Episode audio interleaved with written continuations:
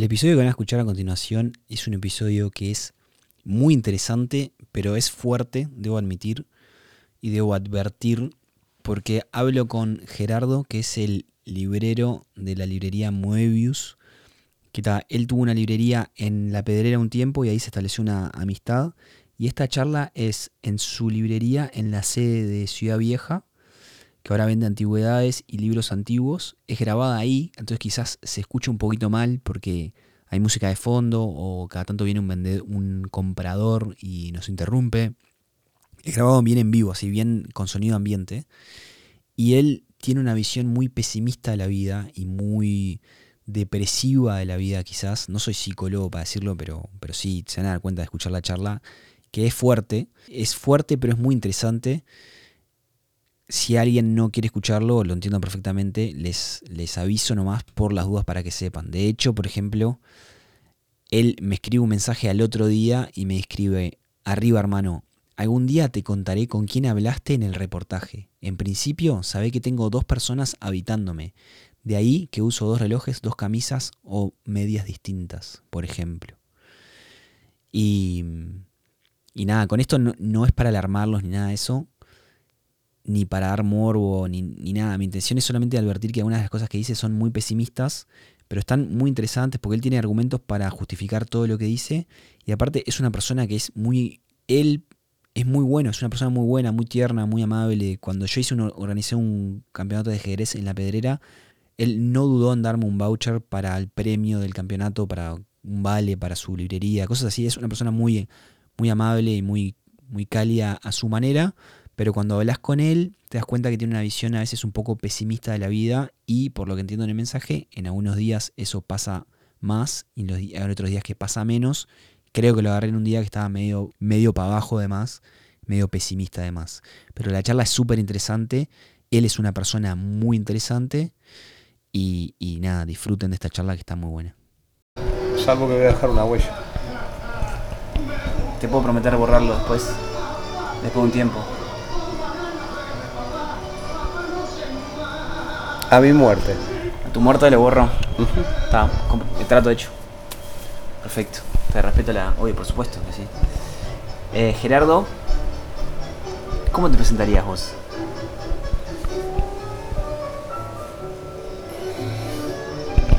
Como un tipo que ha sobrevivido a todo, a tragedias personales, familiares, no sé, como un tipo, un irrompible. Irrompible. Sí, que no quiere decir ileso. No quiere decir que sea un hombre ileso. Pero no estoy roto. Esa es como tu definición más em, profunda, ¿no? Más como existencial de lo que sos vos como persona. Sí. en lo más cotidiano, sos un gran librero, por ejemplo. ¿No te define eso también un poco? No, no, ya no. No, ya no. Ya no porque eh, después del quiebre económico eh, caes en un profundo desprestigio. Entonces, este, sí, fui, eh, dicen que el mejor en mi edad. Este, y me lo decían, no era que yo me lo creyera, me lo decían. Este, con 50 años no había, en mi rango de edad no había quien hubiese leído lo que había leído yo y tuviera la, la versatilidad a la hora de recomendar una novela romántica, un policial o un ensayo de Espinosa. Este, lo leí todo, lo leí todo y, supe ponerme en el lugar del deseo del cliente, eh, no sé, por un talento innato, no sé. Te preguntan, ¿qué tenés bueno para recomendar? la primera pregunta, ¿qué leíste y te gustó? Claro. Porque puede ser Pablo Coelho o, o Baruja Espinosa, bueno que consideras bueno y la manera de preguntar eso de una manera no tan frontal es decir qué leíste y te gustó por ahí ¿no? por ejemplo si yo te digo que a mí me gusta mucho Horacio Quiroga me gusta mucho. Me gusta mucho Mario Vargas Llosa. Me gusta mucho Murakami. ¿qué me recomendarías? te maté no, no, no, Murakami yo lo tengo completamente fuera del estante de mi cabeza porque no, no, o sea, para escritor inglés es malo y para escritor japonés eh, no es japonés. Este, pero bueno, es una opinión personal que jamás te la diría como cliente. te recomendaría que no, no podés no leer a Pedro Páramo, por ejemplo, por, el nivel así de Pedro Páramo y Sharon Llamas en materia de literatura eh, general, son, son, son ineludibles. Eh, si te gusta Quiroga, Samantha Schweblin está, está muy bien, en nuestra parte de la noche principalmente. Este, creo que por ahí iría mis recomendaciones así rápidamente. Y así como más cotidiano me gusta mucho Cassiari. Cassiari es un buen contero. Fontana eh, Rosa también me gusta mucho. Sí, en, ese rango se distinguen generalmente argentinos. Y bueno, te recomendaría que no dejes de leer a Juseca en, uruguayo. ¿no? Me encanta ese personaje. Sí, divino. Divino Juseca y bueno, más atrás en el tiempo se encontrás libros de Wimpy. Wimpy, uruguayo, vivió en Argentina, escribía en Argentina. He escuchado a Alejandro Dolina plagiar descaradamente a, Wimpy, este, sin citarlo, por ejemplo. Hay, un cuento de Wimpy del tipo que duda que la luz de la ladera se apague cuando, cuando cierra la puerta y la manera de, averiguarlo es, encerrarse en la ladera. Tal cual lo hizo Dolina sin citarlo. ¿Como si fuera propio de él o como.? Como si fuera. Nunca, nunca, nunca nombró a Wimpy, sí. Fue, una de las anécdotas de Dolina. Mira, te leí, esto es lo que escribió Wimpy en el año 40. ¿eh? ¿Cómo eh, se me viene a la mente la expresión el que no sabe es como el que no ve? Eh, puede haber coincidencias, eh, asteroides que se alinean y, alguien cuenta una misma historia. No, pero te digo, para el oyente que lo escucha Dolina y dice, pa, qué genio este loco, cómo se le ocurrió esta historia. Y pero el que sabe es, vos, este loco es un ladrón. Y a mí, yo me quedo esa imagen. Y sí. Eh, porque no creo que Dolina no sepa. el derecho a no saber no se lo doy a nadie. Sí. Sí, son pocas las coincidencias, ¿no? No creo en las coincidencias, no. Y, menos a, un nivel de decir, es Dolina, no ningún nabo. Eh, este que leyó a Wimpy, leyó lo, que lo leyó seguro. Seguro. Este, que tendría que haber tenido la gentileza de, como dijo Wimpy, o me recuerda algo que, lo valore, ¿no? Ahí dejé de escuchar a Dolina, por ejemplo. Mira. A pesar de que es un gran escritor, puedo recomendar Bar del Infierno, este, con, claras alusiones a Borges, pero, pero está bien. Este, Crónica del Ángel Gris es un librazo, sí, sí.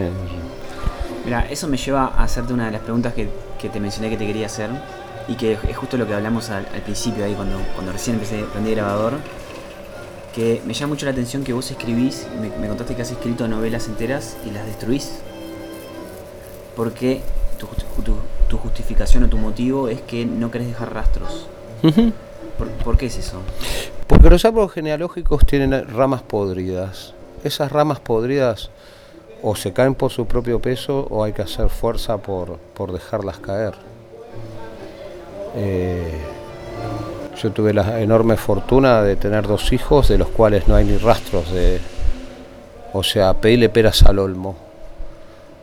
Eh, Sí, a mí me salieron peras del olmo.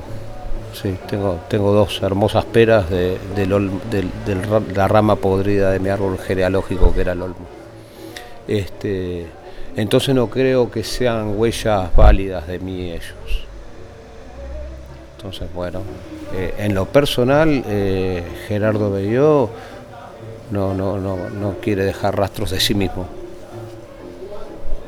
duraré en la memoria de mis hijos lo que, lo que dura la memoria, o sea, cuando venga algo más importante se olvida. Y no, no tengo interés en, en trascender en ningún sentido. ¿Pero por qué te consideras una rama eh, rota o podrida? No, no soy yo. Es, el, árbol genealógico mío. Ah. Eh, al contrario, soy el último sobreviviente de mi especie. O sea, eh, murió padre, madre, dos hermanos.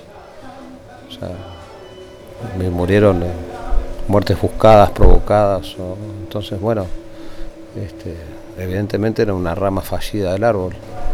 Pero eso no te da como capaz con un poco de rebeldía y, o sea, evidentemente no te da eso, pero ¿no te podría haber dado el efecto contrario? Y decir, yo quiero que esta rama la quiero mantener lo más posible, la quiero hacer que permanezca, que perdure, que crezca, quizás. No porque estaba podrida. Claro. No, no, de ninguna manera. Esa, esa rama, este, eh, yo mismo no sé cuánto voy a durar eh, vivo por, por, por, por decisión propia. O sea, no, no, no va a ser la muerte la que me lleve sin estar. o sea, la muerte la decido yo, eso lo tengo claro, ¿no? Con tres operaciones al corazón, sin medicarme y fumando como un beduino, por ejemplo. Este, no, no. Y bueno, eh, lo que te digo, las salieron peras del olmo. eh, me esforcé en que así fuera y, y bueno, tuve suerte.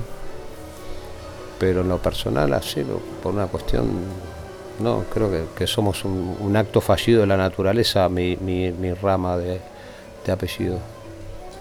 ¿Y no te lastima, por ejemplo, que. Bueno, si tu hijo escucha esto, ¿no, ¿no sentís que se pondría muy triste por escuchar esto? ¿No lo va a escuchar? No lo escuchan.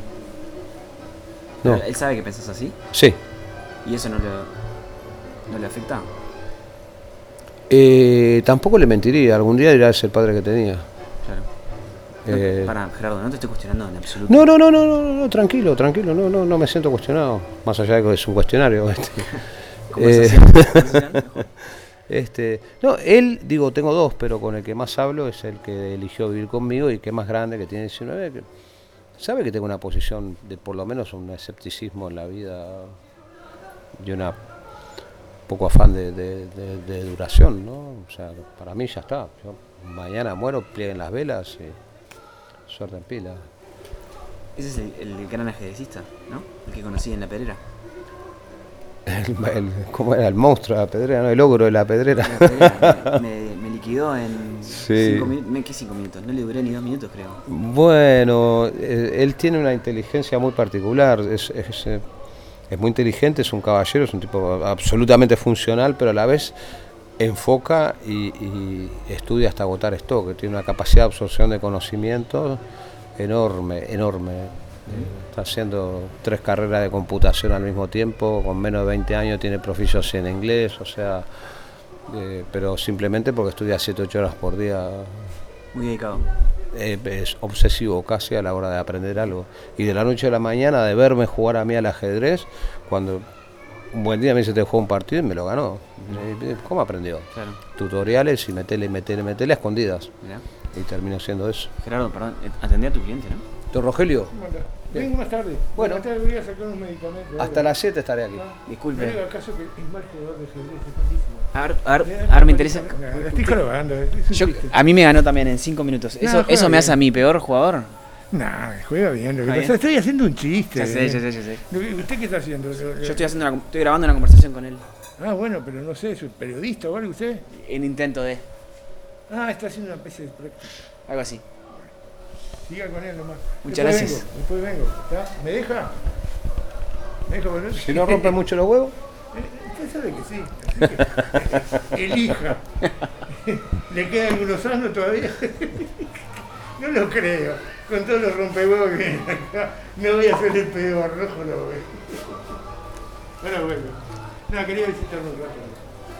aquí estaré.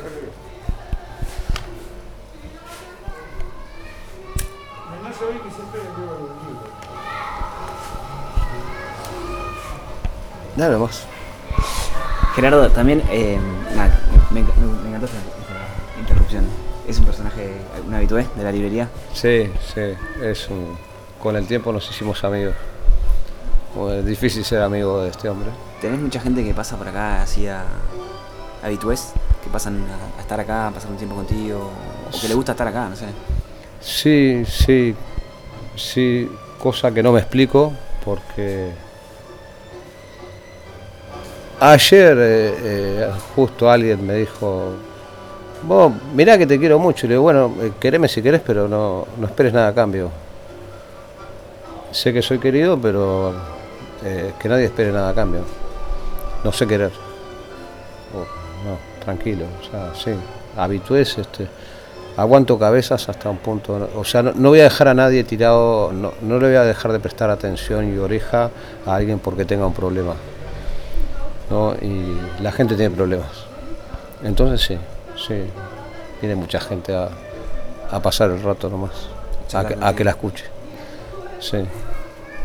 Lo cual me, me agrega un peso en el alma que después no puedo volver a casa con una bolsa de leche, ¿no? Pero bueno, este, no podría hacerlo de otra manera.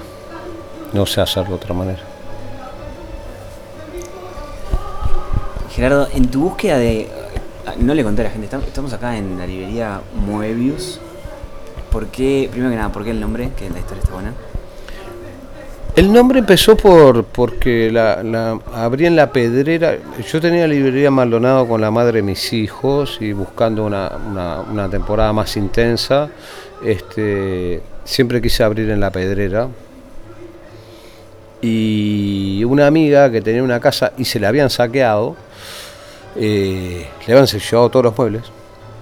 Me la ofreció, me dijo, mira, Jera, eh, no hay ni colchón, está absolutamente vacía. ¿Querés? ¿Te sirve poner una librería? Sí, ahí ponela. Bueno, fue la librería más disparatada del mundo. Este, me llevé un colchón, una garrafa de 3 kilos, una olla, dos cubiertos y un vaso. Este, decí que tenía parrillero. Este, y bueno, y, ab- abrí, y la casa se llamaba Moebius. Mm, Este, luego cuando ella pudo comprar los muebles y tal, y, bueno, yo conseguí un local, un punto comercialmente más apto, hablé con ella porque me pareció que correspondía, me quedé con el nombre porque ya, ya la casa. Este, digo que era una librería disparatada porque ah, eh, el parrillero estaba prendido todos los días y hacíamos los, los asados de traje, traje dos chorizos, traje una tira de carne, traje este, y una parva de marihuana que yo creo que el Chapo Guzmán nunca habrá visto en su vida, este, al punto que nunca me olvido una, una muchacha que dijo, esta es- la única librería del mundo en la que me daría vergüenza que me viera mamá. este, aún así fue rentable y fue, nada, fue muy divertida y loca, sí, fue una divertida.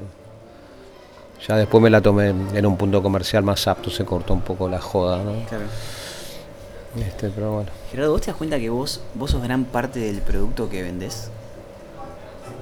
Sí, yo sé que este negocio se muere conmigo. Ok, está. Si eso es. eh, no sé, no sí o no, no sé. No sé Sí, sí, sí. sí. Ok, Sí. Pero aparte de eso, vos cuando la gente viene a la librería no viene a buscar libros solamente. Cuando viene, viene a, por ejemplo, a esta librería, no viene a buscar libros, viene a buscar la charla contigo también. Sos consciente de eso, ¿no? Soy consciente, pero no me lo explico. Claro. Porque, no sé, para mí soy un tipo normal. Y si te, y si te preguntas un tanto profundas, que no son las habituales, de la, la gente no me pregunta eso, pero soy un tipo absolutamente normal, me parece, que no, no tengo mucho, mucha cosa que... Pero sí, sé que es una librería extremadamente personalizada y por el ahora en este nuevo formato en el que estoy, este, es, es, eh, soy insustituible, porque hay cosas demasiado técnicas, en la, en la medida que me dedico a arte, antigüedades, objetos curiosos, libros antiguos, precisas una serie de datos que no alcanza con decir el precio. Este, sí, sí, sé que sí. Sé que sí, pero, pero no, no, no porque yo sea un fenómeno, no, no, no creo. Más allá de que chapurreo inglés y me entiendo en portugués y bueno, alguna fórmula de gentileza en alemán, yo qué sé, pero no, no, no creo que haya mucho, mucho más de mí en esto. Gerardo, ¿te animás a contar alguna de las historias que me comentaste de en tu búsqueda de antigüedades? Sos muy de, por ejemplo, fallece alguien en una casa que no hay herederos o que nadie se quiere hacer cargo o, o que no saben qué hacer con una biblioteca vieja y vos vas decís, está, esto me, interesa, vas a, a- hurgar los, los libros que te interesan, los que no, no, no- no- se ven cómo es tu formato o tu, modelo, las cosas que encontrás en- entre eso, a veces entre esos libros o esas, esas joyitas que la gente tiene que, que no saben que lo tienen ni siquiera. Bueno, el, el no saber que lo tienen es lo que me consuela, porque eh, tengo, tengo un nivel ético, quizás este de, de venido de alguna rama de los judíos de mi familia. Este, entonces me siento culpable cuando compro muy barato algo que vale mucho. Este, y me consuela saber que, que no hay manera de robarle a alguien algo que no sabe que tiene. Yo te puedo robar algo si sabes que lo tenés, pero si no sabías que lo tenías. No, ¿no? Me, me da una sensación a veces de, este, y después los modelos de compra son todos distintos. Todos distintos porque vas a comprar libros y te te terminás llevando un cuadro. Porque porque sí, porque eh, el cuadro piensa venderlo. No, pero no sé. Ah, O sea, son todos distintos. Perdón, me gusta que, que vos en tu, en tu honestidad bruta que tenés, o sea, estás confesando que, que llegás a una casa, ves que tienen, por ejemplo, un libro que capaz es invaluable y vos le, quizás se lo compras muy barato porque él no sabe lo que tiene. Sí, Que eso es lo que hacen todos, pero no creo que nadie tenga la honestidad como para admitirlo así como estás admitiendo vos. pero si no tienen la honestidad, que duerman sí, sí, bien. Claro. Este, yo no solo tengo la, la honestidad de admitírtelo, sino que he tenido que elaborar una estrategia de para poder dormir de noche que decir, bueno, no sabía que lo tenía, no le puedo es estar... tu justificación. Es mi justificación, será ficticia o no, pero es la que me permite dormir. pero, pero también me parece justo en el sentido de que justamente tu margen de ganancia es tu conocimiento. ¿No? O sea, no me, o sea, No, mi margen de ganancia es la ignorancia ajena. y- pero por- eso es visto de una manera, de otro lado sería visto con- como el conocimiento. No puedo dejar de sentir culpa. Porque yo podría decirle, mire, esto, eh, señora, es un libro de importancia, de relevancia. Claro. Esto Lo, podría yo claro. aleccionar, ahora bien. También es de lo que vivo, de lo que mantengo mis hijos y tal, o sea. Pero no, no deja de generarme conflictos éticos. Sí. ¿sí? ¿Te acordás Sí. de algún ejemplo concreto? Quisiera no. Quisiera no, pero también este. También hay, hay, hay zonas grises que me hacen sentir tan cercano a lo delictivo que prefiero. Mantenerlas. Tu, tu- tuve a bien olvidarlas. Ok. ¿Tenés alguna fórmula para olvidar? Clonazepam y vino. Sí. Clonazepam y un poco de vino, dos, tres noches, no mucho vino, dos, tres noches seguidas y, y- y el alma encuentra una paz. Sí. Drogadicto vintage. Sí. Ahí lograr dormir cuando no, y ya después el, el problema se diluyó porque ya tiene tres días, bueno. Ya está. Problema pasado es, es pasado, ya no es problema. Y además has encontrado joyitas adentro de libros. Sí, siempre. Joyitas y no tan joyitas, ¿sabes? Son cosas que, que- que- que me llaman la atención y que conservo con amor hasta que probablemente termine tirando la basura. Este, Esto es una foto de una señora. una señora con un, con un bebé, bebé. en la ventana. Me pregunto quién será el bebé. 1956 dice la foto. Sí, Y esto, esto lo encontraste en una. Adentro- un una- libro. Adentro de un libro. Adentro un libro, sí. Y andan por ahí, sí, fotos o, o entradas de cine, boletos de tranvía. Bueno, la famosa carta de Onetti que, que me rompió el gato. Porque también esas cosas que te llegan así de rebote, eh, a veces son altamente evanescentes. Muchas veces pasan el accidente o la cosa, eh, fue lo único que rompió el gato, que se colgó, el único papel del que se colgó el gato en la librería fue una carta de Onetti que estaba pegada con una cinta. A saber. ¿A quién era la carta de Onetti? Nunca pude saber, pero era una crítica acerca de una novela policial. Este era una, una crítica constructiva, habla- elogiando y ajustando algunos detalles de una novela policial. Sí. Y con asesoramiento me dijeron estos sonetti, sin duda, escribiendo para quizás conversación con, con, no sé, con Monegal o con Vaya a saber, no sé. Qué, qué, qué interesante. ¿Te acordás de algo de lo que decía? Eh, elogiaba la resolución, pero como que le, le faltaban datos al lector, decía algo que le faltaban la- datos al lector como para que una parte de la novela policial tenía que que no podías esconder todos los datos, que, que el, el- el lector tenía que tener tenía algún datito más para descubrir el asesino ¿no? o el criminal. Puede ser asesinato o robo. Este, que es- esos datos no se pueden ocultar tanto, alguna pista Eso es un poco hacer trampa. Había que dar. escritor, capaz. Para mantener el suspenso. Eh, son técnicas, ¿no? Pero sí, eh, yo creo que la trampa está más en, en- en- que puedas vos deducir el, el- el- o sea, el, mérito del policial, del, del género policial, está ahí en que, ah, que puedas sospechar de alguien, que no es el más obvio, que ya sabes que te están apuntando al Claro. obvio. Este, el asesino es el mayordomo, ya, ya está, ya está, no, no, no, Sí. sí, todo apunta a que es el Claro. mayordomo, bueno, sabe que el mayordomo no es. Claro. Ahora, tirame algún datito más de los otros, ¿no? ese límite tan extraño en la novela policial es tan difícil, Sí. un género subestimado para la crítica y los premios y, y tan leído por eh, Borges, Bioy, Lebrero y la lista sigue, ¿no? Grandes intelectuales leyendo policiales, este, grandes escritores leyendo policiales, este, tienen su, su magia su- y no son fáciles de construir. ¿no? Pero si el, si el escritor se guarda datos para mantener críptico quién es el asesino, es, una, es un poco hacer trampa, ¿no? Sí, no- sí, sí, claro, claro. O sea, Es que toda literatura es trampa también, ¿no?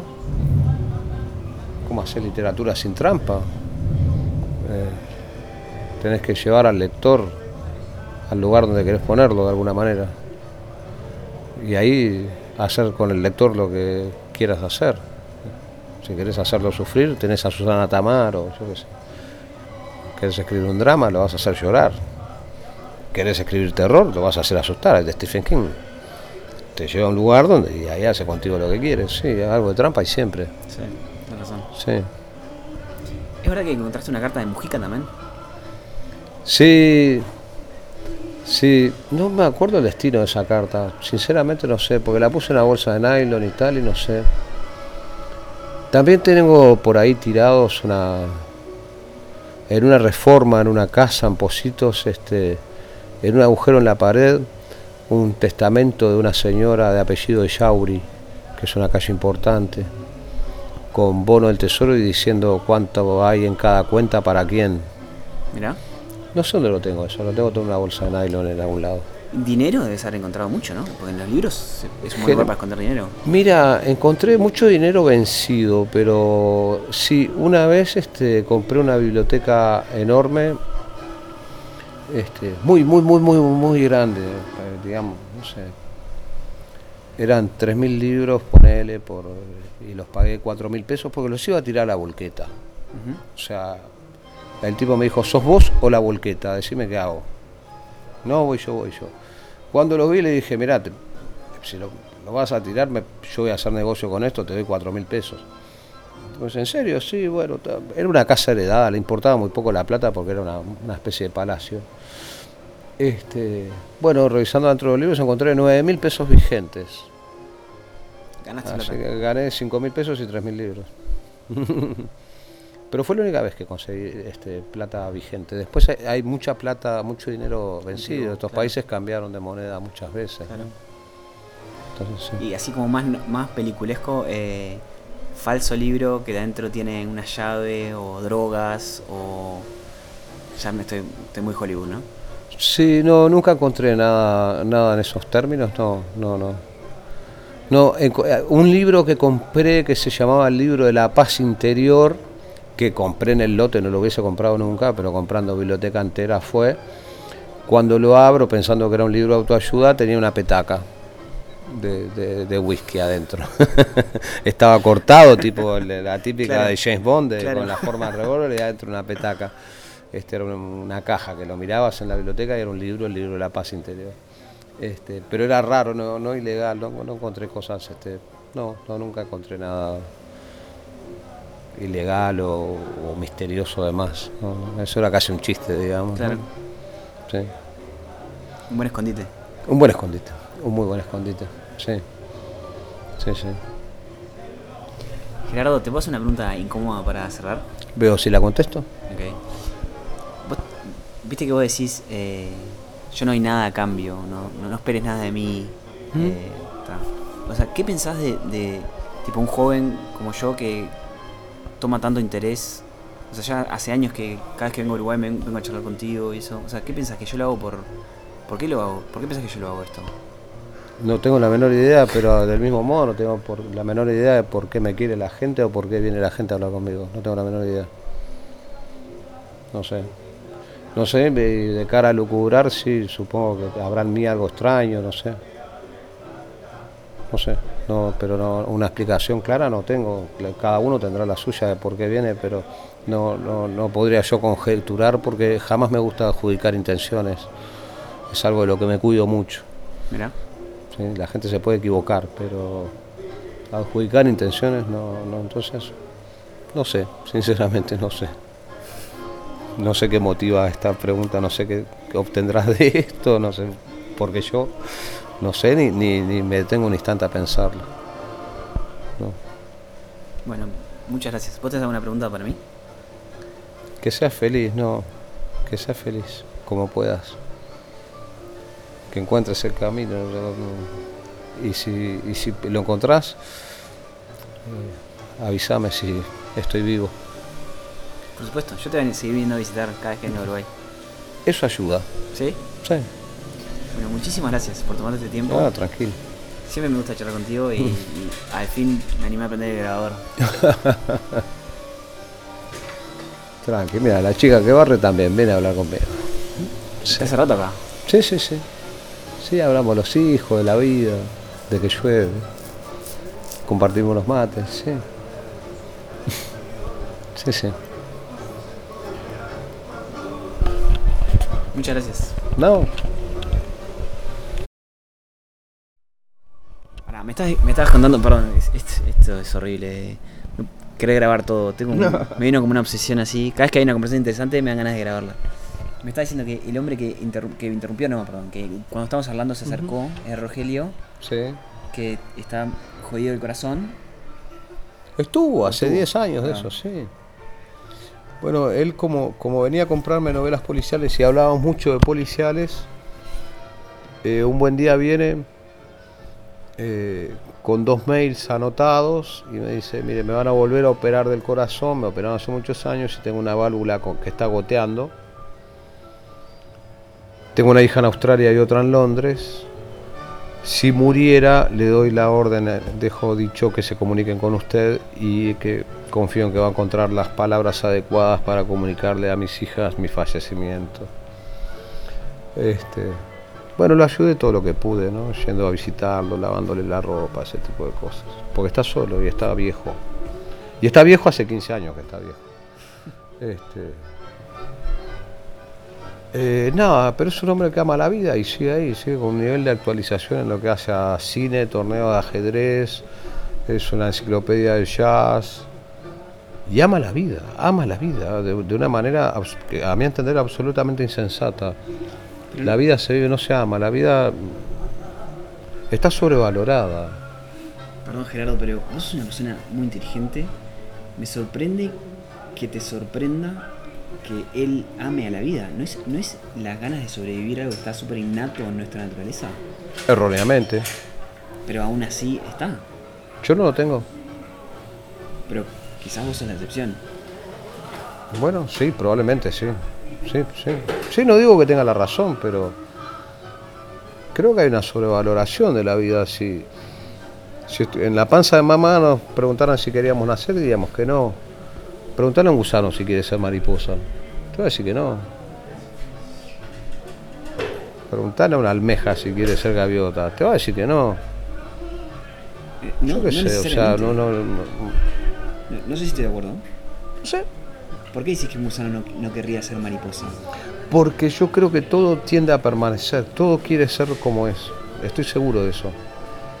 De que todo quiere seguir siendo como es.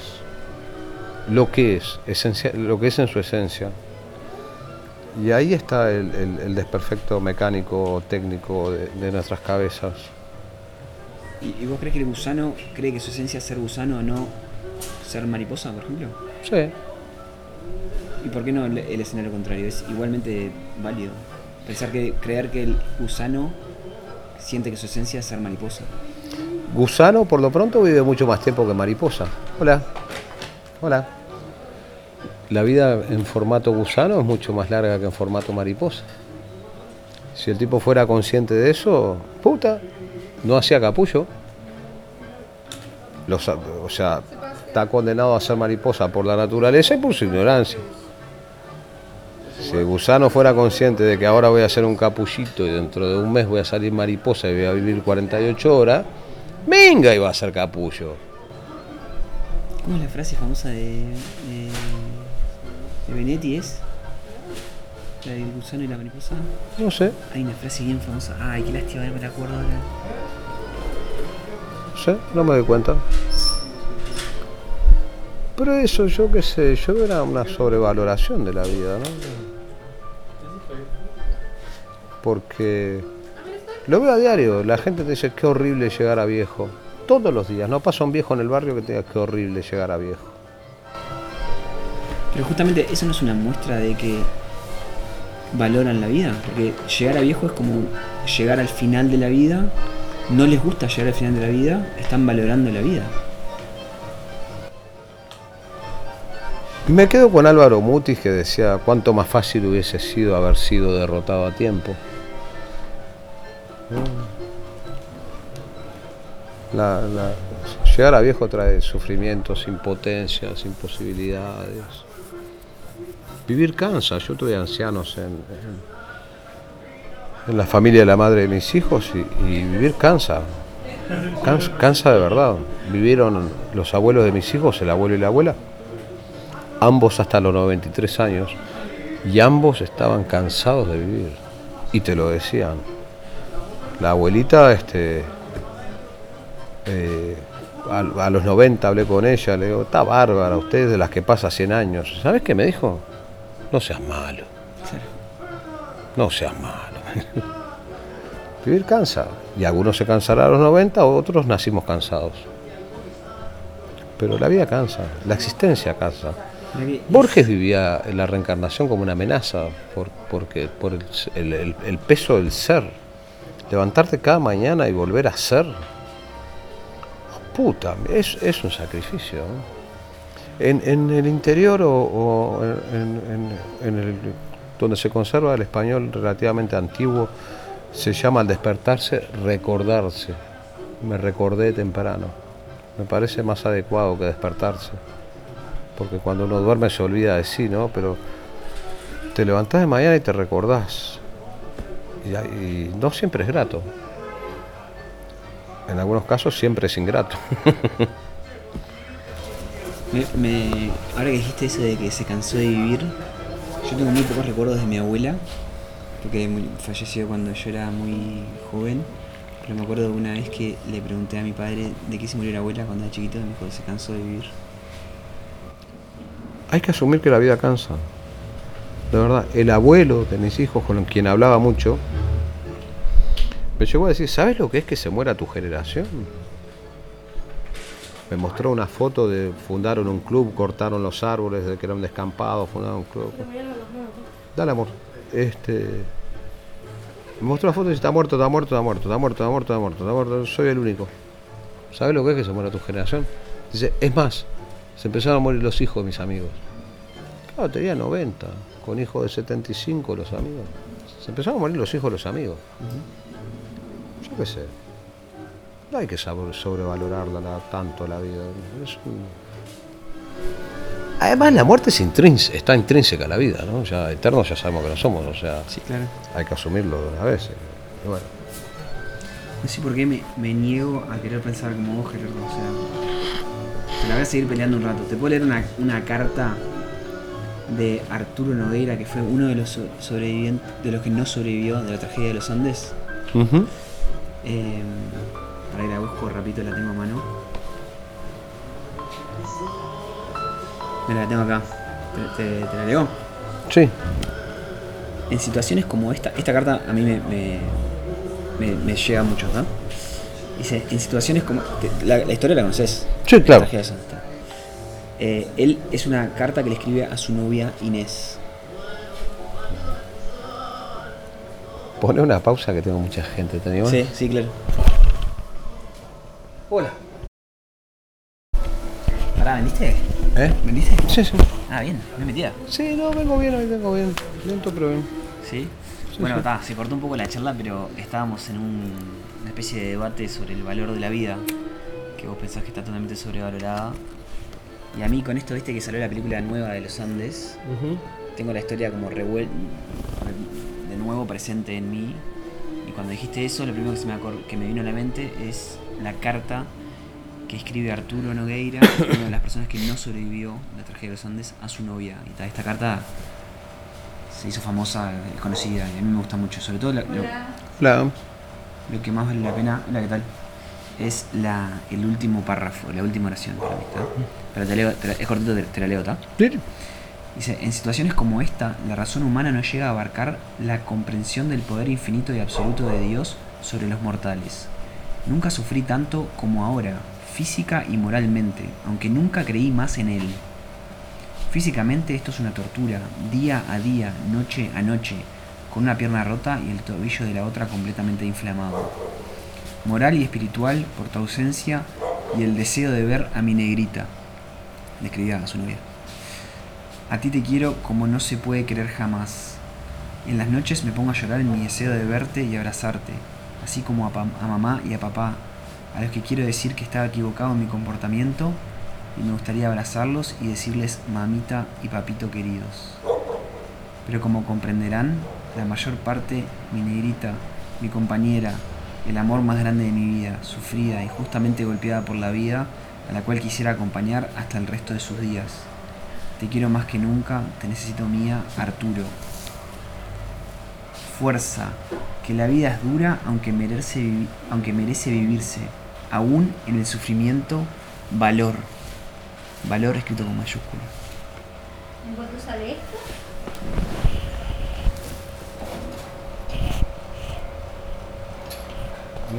pesos es regulable y acepto las tarjetas habituales. ok. Bueno, dos, dos diferencias eh, que tengo yo con este hombre. Eh, no tengo dolor físico, no tengo una pata quebrada. No creo en Dios ni amo a nadie. Jamás podría haber yo escrito esa carta. No, no, no me identifica, no, no me mueve, digo, o sea, pobre de él, ¿no? Pero Dios no está en, en mi- en- ni cerca, Dios no pasó por la puerta de mi casa jamás. Este, amor, eh, sí, tengo el amor a mis hijos, pero amor a una mujer, no, ya, si alguna vez lo tuve, fue en la adolescencia. Este, y, y, sé que la, contracara de la, que se paga carísimo. O sea, hay un tango que dice, si en la calle me afila una mina, me planto al lado del botón. Huyo del amor, este, del amor femenino, o el amor hacia una mujer. Este, por otra parte, no creo en Dios y no estoy en circunstancias tan terribles como este pobre muchacho. Eh, sí, es conmovedora si uno logra ponerse en los pantalones de él, pero yo intento no ponerme en los pantalones de nadie. Es- sería muy difícil ponerme en los Andes con una pata quebrada, enamorado con 20 años y defendió. Es un esfuerzo que prefiero hacer, yo qué sé. Sí. Pero más allá de las circunstancias, como que es innegable el, el amor a la vida. innegable es un adjetivo. Por lo tanto es igual a cero. O sea, ti- ti- tiene, para aplicarle leyes a la física es tan válido como, como, como lo contrario, por lo cual es igual a cero. Es negable el amor a la vida. Gracias, con permiso. Adelante. Creo que es algo que nos inoculan, que no sé, que, que, era como, que es cultural, pero... ¿Por qué? ¿Por qué amar la vida? ¿Qué vida? ¿Qué vida? ¿Cuál es la vida que hay que amar? ¿Qué tiene la vida que, ha- que, se- que- haya que amarla? ¿Qué- ¿Dónde está la...? Yo no lo encontré nunca, es una puerta que nunca encontré. La puerta a una felicidad, la felicidad un, un instante. La paz, eh, la paz con indiferencia hacia el resto de la humanidad. Eh, no sé, sinceramente, me parece que no, no, me hace esto un infeliz, no, no, no vaya a creer alguien que soy un infeliz, pero no, no, no, no creo en ese apego necesario, imprescindible, innegable. No, no, no, no, no, no. No, no, en absoluto, en absoluto. En absoluto. No, no. Eh, Camus arranca en el mito de Sísifo si la única, diciendo que la única pregunta válida de la filosofía es si la vida merece ser vivida, ¿no? Y es el mito de Sísifo, aquel que levantaba una roca hasta, hasta redonda, hasta arriba de la montaña y se le volvía a caer toda la vida. Bueno, si esa es la definición de vida, si esa es tu vida, vas a amar tu vida, a ser Sísifo. Yo que sé, hay vidas y vidas, habrá gente que sí, que la disfruta. Ya vemos otros que, no te digo que la neguemos, pero no sé si indiferente. Sí. Gerardo, vos, vos con, con esta visión que tenés de la vida, por ejemplo, ¿crees que, que podrías escribir un libro de amor alegre? Yo puedo escribir cualquier cosa, sí, me tengo una fe bárbara. ¿Verdad? Sí, sí. Ah, te iba- ¿Vos, cre- vos crees que lo que, que un, un buen escritor puede ponerse en cualquier personaje y escribir como si fuera... Vendiendo el alma, ¿no? No quiere decir que sea lo que... No tiene por qué salirle bien. No, o sea, creo que sí que puede hacerlo. La, la, la respuesta, sí. Ahora, le puede quedar horrible. Claro. ¿No? Este, O sea, si vos lees un libro de un en los cuales los personajes son macabros, oscuros, que hacen cosas terribles o que piensan cosas terribles, ¿vos asumís que el autor es un poco así o no necesariamente? y algo el autor se escapa siempre. Siempre, ¿no? Sí. Sí, sí, por, por ficción que sea, hay algo del autor siempre. Los comunistas hablaban de contrabando de ideas, bueno, y eso hicieron buena parte de todo- todos los sistemas totalitarios, ¿no? Así sea un libro de ciencia ficción, cuidado que, se cuela una ideología fuera. Y la hay, sí, te- en última instancia, por más que la, acción sea aberrante, eh, no deja de tener razón, eh, decir, bueno, decir, ojo que hay un contrabando de ideas o hay algo del escritor que se cuela, sí, sí, sí. Sí, sí. Este, uno puede elegir que a la hora de escribir que, que se cuela, si, si es que puede, pero, pero digamos que se puede llegar a ese punto de decir, ¿qué de mí voy a mostrar? Aún dentro de una ficción. Toda ficción tiene. Eh, Rulfo dijo que escribió Pedro Páramo porque era el libro que quería leer y no, y no encontraba. Yo creo que mentía. Gustaría leer este algo más sobre su relación con la madre, porque Pedro Páramo llega a Comala buscando a su padre, Pedro Páramo. Este, Pedro Páramo es el padre. Este, llega, este, este muchacho llega a Comala buscando a Pedro Páramo, su padre, con los ojos de la madre, mirando las cosas con los ojos de la madre. Lo dicen los primeros párrafos. O sea, el tipo está viendo el mundo que le contó su madre cómo era. Claro. Yo me pregunto cuál sería la relación de Rulfo con su madre. Nunca lo investigué ni, ni sé si hay algo al respecto, pero se le tiene que haber colado algo. Mm. Ahí se le coló algo. ¿Hay algún- Consciente o inconscientemente, ¿no? Pero sí. ¿Hay un libro que quieras leer que no está escrito?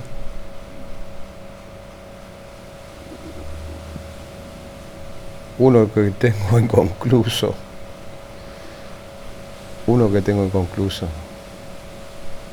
Que ahora estoy muy ocupado para dedicarle, pero lo voy a terminar y, creo que va a ser el, cuando termine las correcciones, cuando termine de escribirlo y termine de corregirlo y termine de eliminar adjetivos al pedo y termine y lo dé por acabado, va a ser el, el único libro que relea de, de los míos. ¿Cuál, es la temática del libro? La temática del libro es. eh, viene a partir de un sueño que tuve. Un sueño recurrente que camino entre escombros. Este, pero caminando entre escombros de un barrio derrumbado, toda una, un área cual si hubiese sido bombardeada, encuentro una casa en pie, pero la casa no está en pie, lo que la sostienen son las hiedras. Sí, una casa verde de hiedras. Pero de hecho están en pie las escaleras están en piedras, podés caminar como si caminaras arriba de una parra, digamos. Este, y de esa casa derrumbada, pero sostenida por planta, de esa casa que ya no está, pero de algún modo está, es de donde emanó cierta podredumbre que arruinó el barrio o, o el entorno. La estoy desarrollando, la estoy escribiendo, estoy haciendo anotaciones, pero francamente ahora no tengo tiempo para dedicarle. Este, pero en general este todo lo que he escrito está vinculado a una casa. Que es un tema muy recurrente de la. Tus libros anteriores también son vinculados Sí. Sí, es que son este, es un tema muy recurrente en la literatura, si lo pensás, de la caída de la casa de Uller o casa tomada en cuentos, por ejemplo. Sí, la casa. La casa como eh, con, con- casi todo todo vinculado a distintos ángulos, pero la casa y la caída de la casa. Y cuando digo la casa es la caída de la familia, la caída del revoque del techo, el derrumbe del edificio, o sea, es el acabose total. Lo que pasa cuando muere eh, la abuela que congrega a la familia los domingos, ¿no? Y la casa termina en venta. Digo, lo que pasa en la, la vida. Lo que pasa en los divorcios. ¿no? Que más allá de que no se derrumba nada, se derrumba una casa. El concepto de casa. Hogar. Este, eso deja de existir. De algún modo eh, se cayó el techo arriba de, de la mujer, los guachos y el, Rottwe- el Rottweiler, ¿no? El, el- bueno, el perro amarillo este, no odio los perros. Este, el sueño pequeño burgués de dos hijos, un perro y la casita. El divorcio se lo lleva como el huracán, huracán Katrina, ¿no? Sí, bueno, es, eso desde distintos abordajes y con distintos personajes, creo que en el fondo y sin ser del todo explícito fue, fue siempre mi tema. ¿Y ahí qué, qué es lo que se está colando ahí? Si, si querés compartir, si no, no, no. Y el significado de casa como hogar, ¿no? Eh, lo que te digo, el- No, pero digo, la, la última rama podrida del árbol genealógico, si- haciendo psicoanálisis de 10 pesos, ¿no? Este, supongo que es eso. Soy el, el- el- el fin de, de una estirpe. Y digo una estirpe porque tengo apellidos muy viejos, apellidos muy antiguos. Y mi rama, para mi lado, este, por ambos lados, madre y padre, este, eh, es, soy el último. de- me quedan primos y tal, y están muy bien. Pero yo creo que eso tiene que haber influenciado de algún modo. Sí. Aurora Venturini, en, la escritora argentina, narra muy bien algo nunca visto. Este, si como alguien quisiera haber escrito, es como Aurora Venturini. Sí. Narra muy bien esa, las ramas podridas de los árboles genealógicos, insisto, insisto con ese consejo, ¿no? La enana de la familia, la, la down o, o- o la con problemas mentales que babea y grita y se esconde cuando viene visita, la esconden, y, o sea, todas esas cosas de las casas y las familias. Gerardo, me quedaría charlando contigo toda la tarde, No, pero me tengo que ir. Corres peligro de terminar colgándote. Con la, con la, con esta conversación que hemos tenido y con lo que te, he dicho de autores que me gustan, ¿qué libro me, me vendes que tenés acá? ¿Leíste Pedro Páramo? Creo que no. Mm. Es imprescindible. Además, El último, que que, perdón, el último que me recomendaste de, de un autor de Maldonado, que escribe Damián González del- Bertolino. Del buceador. Ah, sí, Me sí. gustó. Damián González Bertolino, Me sí, es un tipo muy importante. ¿Cómo se llama el nombre? El, Da- Ay, el el fondo. El fondo. Me gustó mucho. Damián González Bertolini es un, un- un gran me escritor. dejó como me loco el final. Sí. Sí, Me está. sorprendió. Un Sí. giro ahí inesperado. Sobre todo en, la- en, la- ¿Qué es? en el estilo de la narración. Todo. de- de la historia iba todo para un lado y de golpe la temática cambia, todo cambia y, está, y termina ahí. Yo creo que, que es muy bueno Damián y tiene un gran futuro. aparte. Sí, sí, sí, sí. Bueno, Bueno, entonces- ese modelo de la literatura contemporánea en Uruguay también, ¿no? O sea, porque ese modelo de lector contemporáneo ya no va mal los hermanos Karamazov, Crimen y Castigo, novela de 1500 páginas, 1300, 1000 páginas, ya, ya no, no las lee la gente, no las escribe la gente. No digo que porque no las lea, pero porque no tengan público lector, sino que simplemente la, modernidad, no sé, Sí, ha, cambiado, ¿no? El último libro que leí, 858 páginas. Lonesome Dove. ¿Te suena no? No. De, de McCarthy, creo que es el apellido.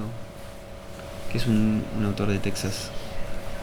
Relata el viaje de ganado, un viaje de ganado desde Texas hasta Montana en el 1800 algo. Es espectacular, se ganó un Pulitzer. No sé, que eso no quiere decir nada, pero Sí, el Pulitzer me gusta. pero de- de- describe la naturaleza humana muy bien. Muy Mirá, bien. qué interesante. Sí, la- la- sobre todo me hace acordar un poco a, lo- a las cosas que has hablado, sobre todo lo efímera que era la vida en esa época y el poco valor que se Mm. le da a la vida y el poco sentimentalismo sobre la vida. Hay una frase que es famosa que es muere uno de los, de los que están ahí y el, y el general o, el, el que mandaba ahí dijo, bueno, lo único que se puede hacer con la muerte es ride away. Y agarró el caballo y se dio vuelta y se fue. Y chau. Y- Bueno, el y mundo siguió. gaucho era parecido. Sí, claro. El mundo gaucho acá era parecido. Bueno, ¿qué libro me vas a vender? Ah, llévate, tenés que leer Pedro Páramo, y eso no llama así. A ver. Tiene otra particularidad, Runjo, y es que con un solo libro de cuentos y un solo y una sola novela, esto lo dejo, se hizo un lugar ineludible en la literatura mundial.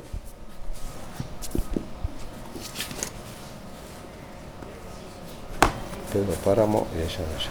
¿Este es el que me recomendás? Sí, fervientemente. Perfecto. No se puede leer ese libro en un contexto de cultura general, digamos, Pedro Páramo. ¿Sabes qué me hizo una amiga? Con este libro me pasó algo curiosísimo. Eh, salí a trabajar en Maldonado y, e iba a San Carlos a vivir, pueblo que detesto. Pero bueno, la madre de mis hijos había comprado una casa allí, qué sé yo, desde antes de mí. Este, y llego a la parada del ómnibus y le pregunto a la muchacha, ¿pasó ya el 21 a San Carlos o me lo perdí? Y me dice, no, no pasó todavía, vas para San Carlos. Le digo, no, no voy para San Carlos, voy para Comala. Se empezó a reír como loca me dice, había leído a Pedro Páramo y lo admiraba el libro. Yo no lo entendí, perdón. ¿Eh? Yo no lo entendí. ¿Qué cosa? Voy para Comala. Sí, Comala es el pueblo de Pedro Claro, Páramo. ta, ta. Ella, como había leído el libro, se reía mucho y me dice, ¿por qué le decís Comala a San Carlos? Porque están todos muertos y no se dan cuenta.